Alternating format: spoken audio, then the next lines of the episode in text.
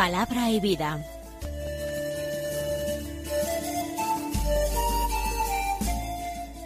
Con el padre Manuel Horta desde Sevilla.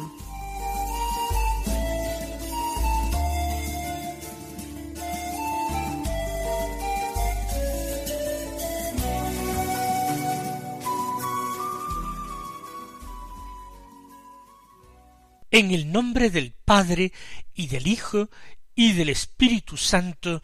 Amén. Alabados sean Jesús y María. Muy buenos días, queridos amigos, oyentes de Radio María y seguidores del programa Palabra y Vida. Hoy es el sábado después de la Epifanía. Es 8 de enero. Continuamos no me canso de repetirlo, en el tiempo litúrgico de la Navidad hasta el domingo que será la fiesta del bautismo del Señor.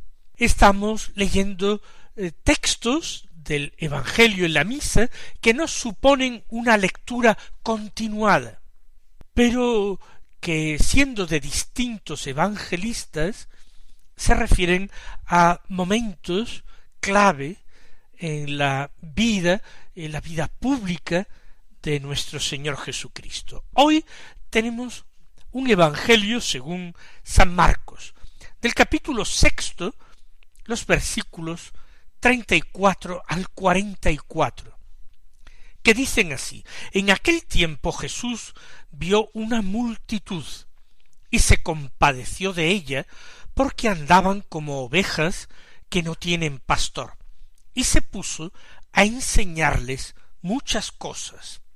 Cuando se hizo tarde, se acercaron sus discípulos a decirle Estamos en despoblado, y ya es muy tarde. Despídelos, que vayan a los cortijos y aldeas de alrededor y se compren de comer. Él les replicó Dadles vosotros de comer. Ellos le preguntaron ¿Vamos a ir a comprar doscientos denarios de pan para darles de comer? Él les dijo ¿Cuántos panes tenéis? Id a ver. Cuando lo averiguaron, le dijeron cinco y dos peces. Él les mandó que la gente se recostara sobre la hierba verde en grupos. Ellos se acomodaron por grupos de cien y de cincuenta y tomando los cinco panes y los dos peces, alzando la mirada al cielo, pronunció la bendición. Partió los panes y se los iba dando a los discípulos para que se los sirvieran, y repartió entre todos los dos peces. Comieron todos y se saciaron, y recogieron las sobras, doce cestos de pan y de peces. Los que comieron eran cinco mil hombres. Comencemos deteniéndonos ante la escena que aparece descrita. Jesús vio una multitud. No era infrecuente.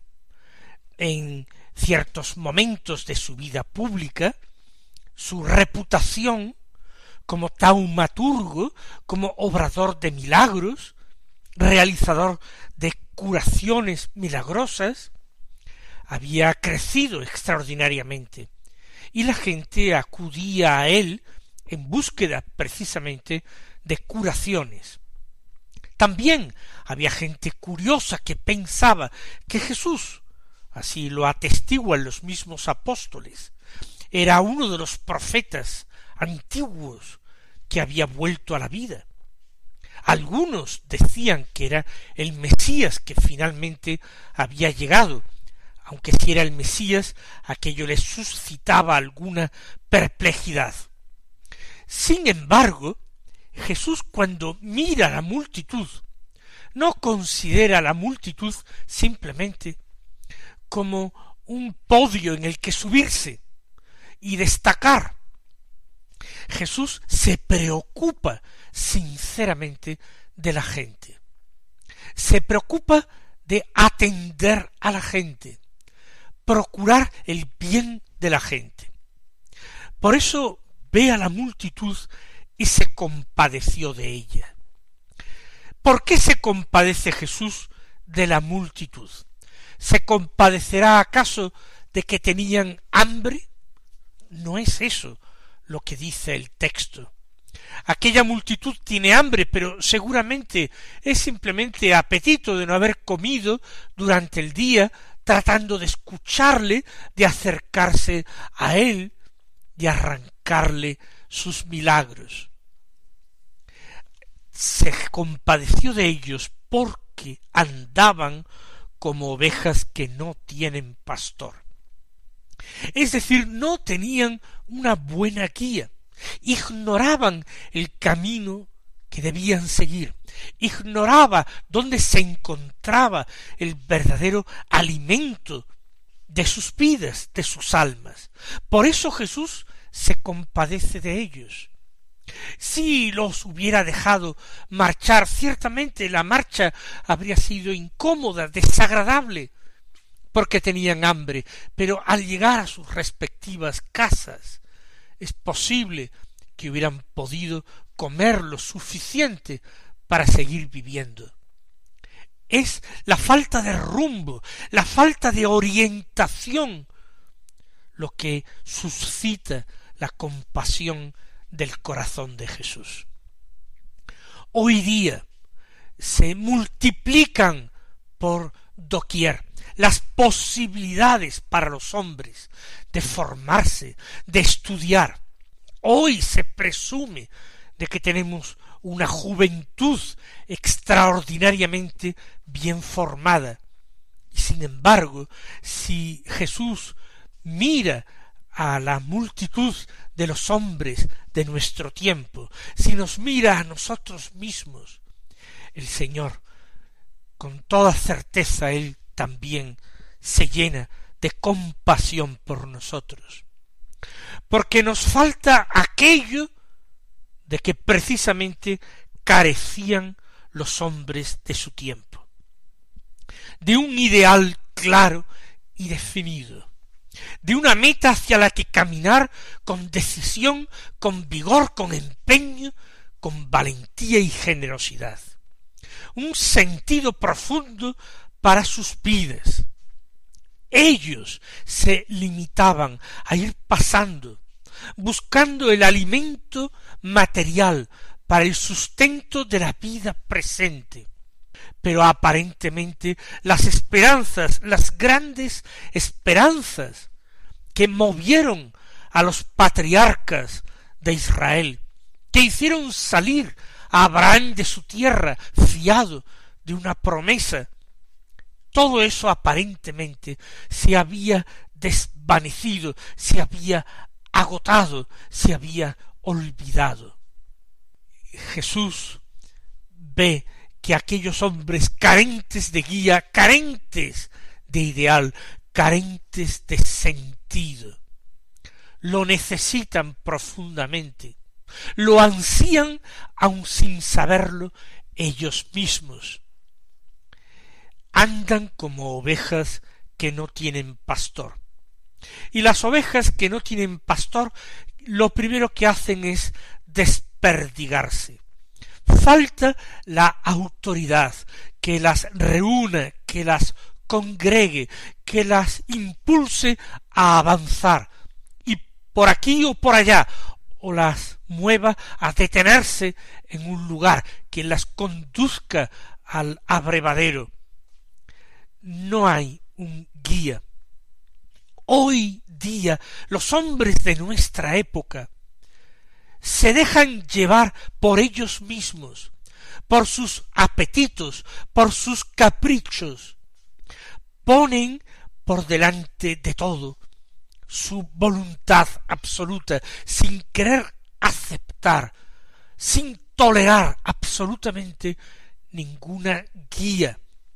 Claro que son esclavos, y esclavos de la peor de las esclavitudes posibles, porque son esclavos sin saberlo, esclavos de ellos mismos, de sus pasiones, de sus apetitos, pero esclavos también de oscuros poderes que manejan a los hombres, que controlan a los hombres, tienen pastores, pero que no son el buen pastor, sino pastores mercenarios, que conducen a las ovejas a la muerte en provecho propio.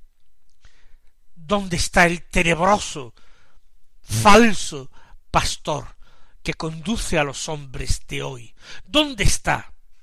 En el fondo es el mal espíritu, es príncipe de este mundo, el padre de la mentira, el que se vale de hombres pecadores y malvados, para guiar sin que se den cuenta a los hombres de hoy hasta verdaderos precipicios en los que poder despeñarlos y conducirlos a la muerte. Es terrible la situación y el Señor contempla esa situación y se conmueve. Y se puso a enseñarles muchas cosas. En aquel momento se puso a enseñarles con sus palabras, palabras divinas, llenas de sabiduría, de gracia, de verdad, palabras que transmitían la vida, palabras que comunicaban la gracia, que devolvían la salud a las almas y a los cuerpos. Pero Jesús les hablaba desde el mismo instante en que nació, Jesús hablaba desde el humilde pesebre de Belén en que fue recostado a aquellos pastores que fueron convocados por los ángeles, que habían llegado a la cueva de Belén, al establo de Belén, deseosos de conocer al Mesías, al Señor de Israel, al Salvador del mundo. A ellos también Jesús les había hablado sin palabras. Y hoy el Señor sigue hablando, habla a través del Evangelio, de su palabra, que podemos escuchar en la liturgia o en la oración personal, en nuestra meditación de cada día. Nos habla el Señor en la liturgia, pero nos habla también al corazón, a cada uno de nosotros. Cuando se hizo tarde, se acercaron sus discípulos a decirle estamos en despoblado y es muy tarde.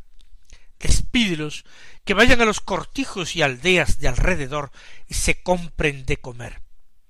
Son palabras de los apóstoles, de los santos apóstoles. En aquel momento todavía no tienen el Espíritu Santo que los haga sabios. Y por eso dicen una necedad que recuerda extraordinariamente a la gran preocupación de los hombres de hoy y de sus líderes. ¿Para qué ocuparse del Espíritu? ¿Para qué escuchar a Dios?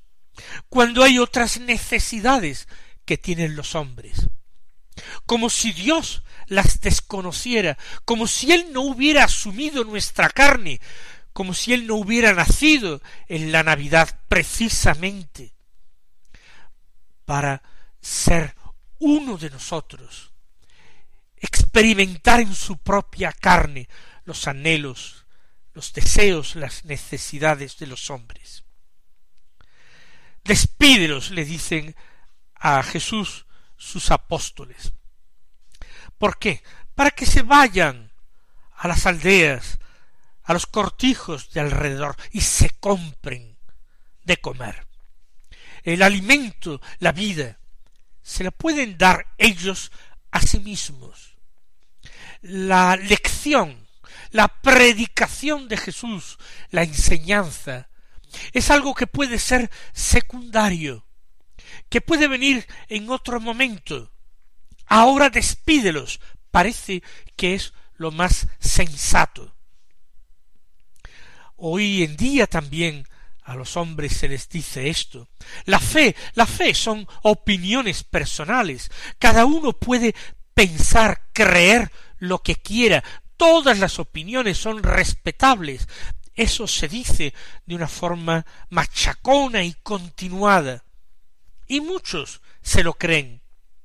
Y piensan que lo importante es vivir con una sensatez mundana, ocupándose de las cosas de este mundo y olvidándose de las cosas de Dios, como si las cosas de este mundo fueran las verdaderamente importantes, urgentes, imprescindibles, y las cosas de Dios fueran cosas secundarias. Y es justamente al revés. Con cuánta razón el Señor se compadecía de aquella multitud porque eran como ovejas que no tienen pastor. Jesús, sin embargo, se niega a plegarse a los deseos, a las indicaciones de los apóstoles. Al contrario, Él les plantea un reto audaz. Dadles vosotros de comer. El Señor los prueba, pone a prueba su fe, el Señor no quiere despedir a los necesitados. Ninguno que se acerca a Él va a quedar entristecido si acepta sus palabras.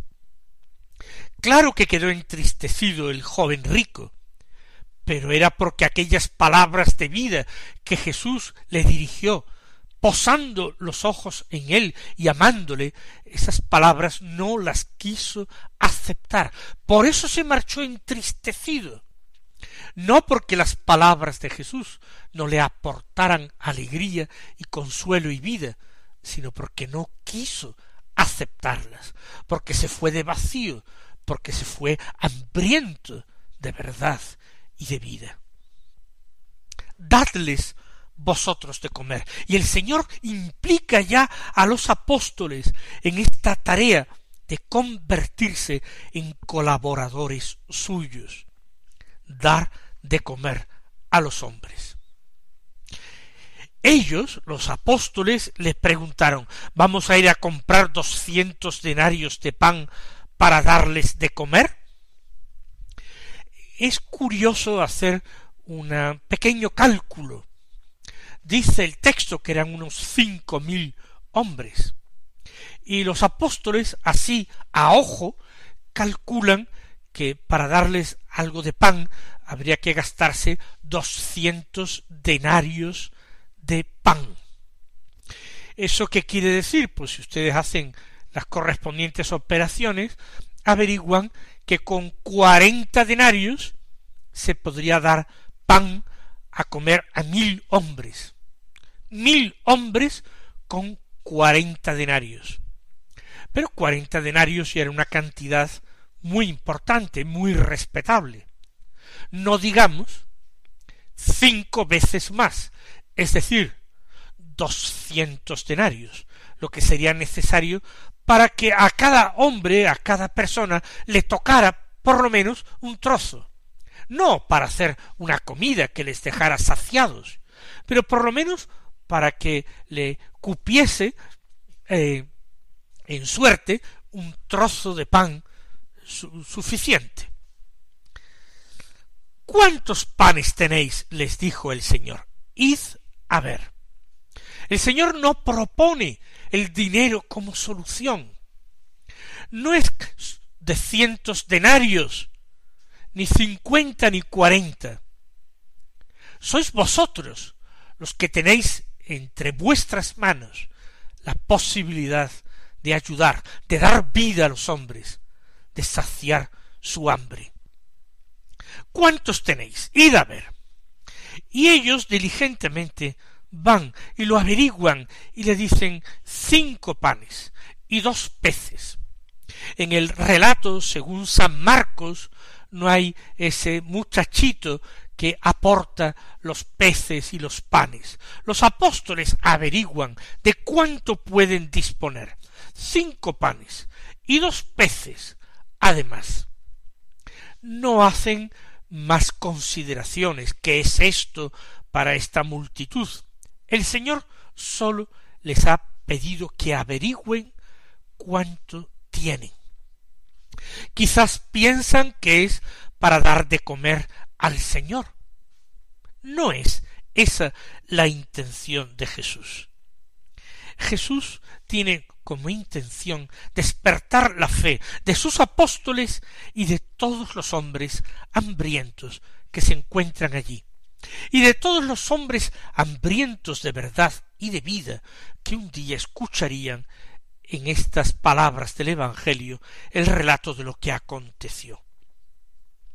En primer lugar hay que organizarse, que la gente se recueste sobre la hierba verde en grupos, en grupos de cien, en grupos de cincuenta.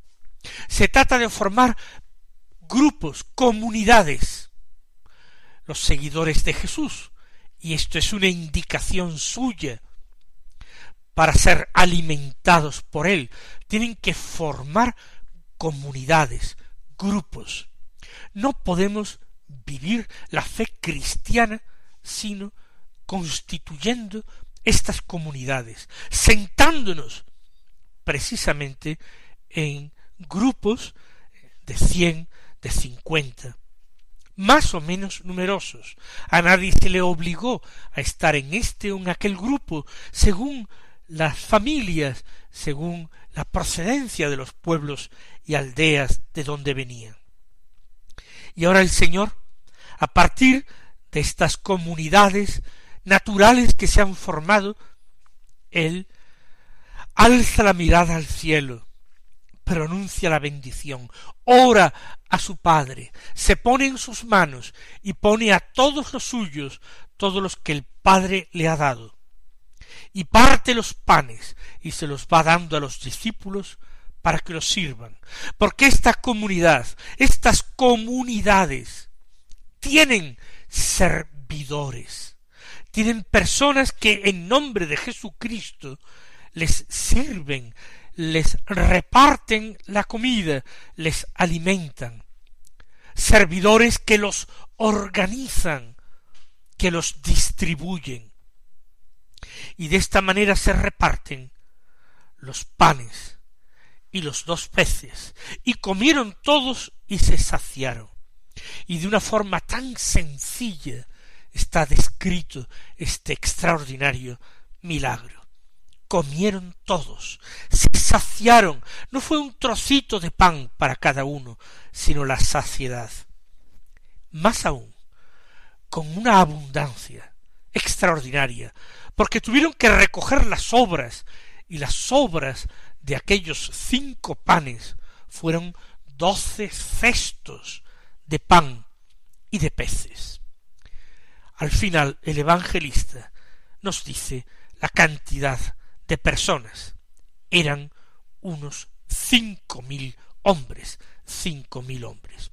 Mis queridos hermanos, que en iglesia nosotros contemplemos a nuestro Maestro y Señor Jesucristo de la misma manera, que hagamos caso a sus palabras, que sepamos también en nuestro mundo sentarnos en grupos de cincuenta o de cien para ser alimentados por el Señor. Que los bendiga y hasta mañana si Dios quiere.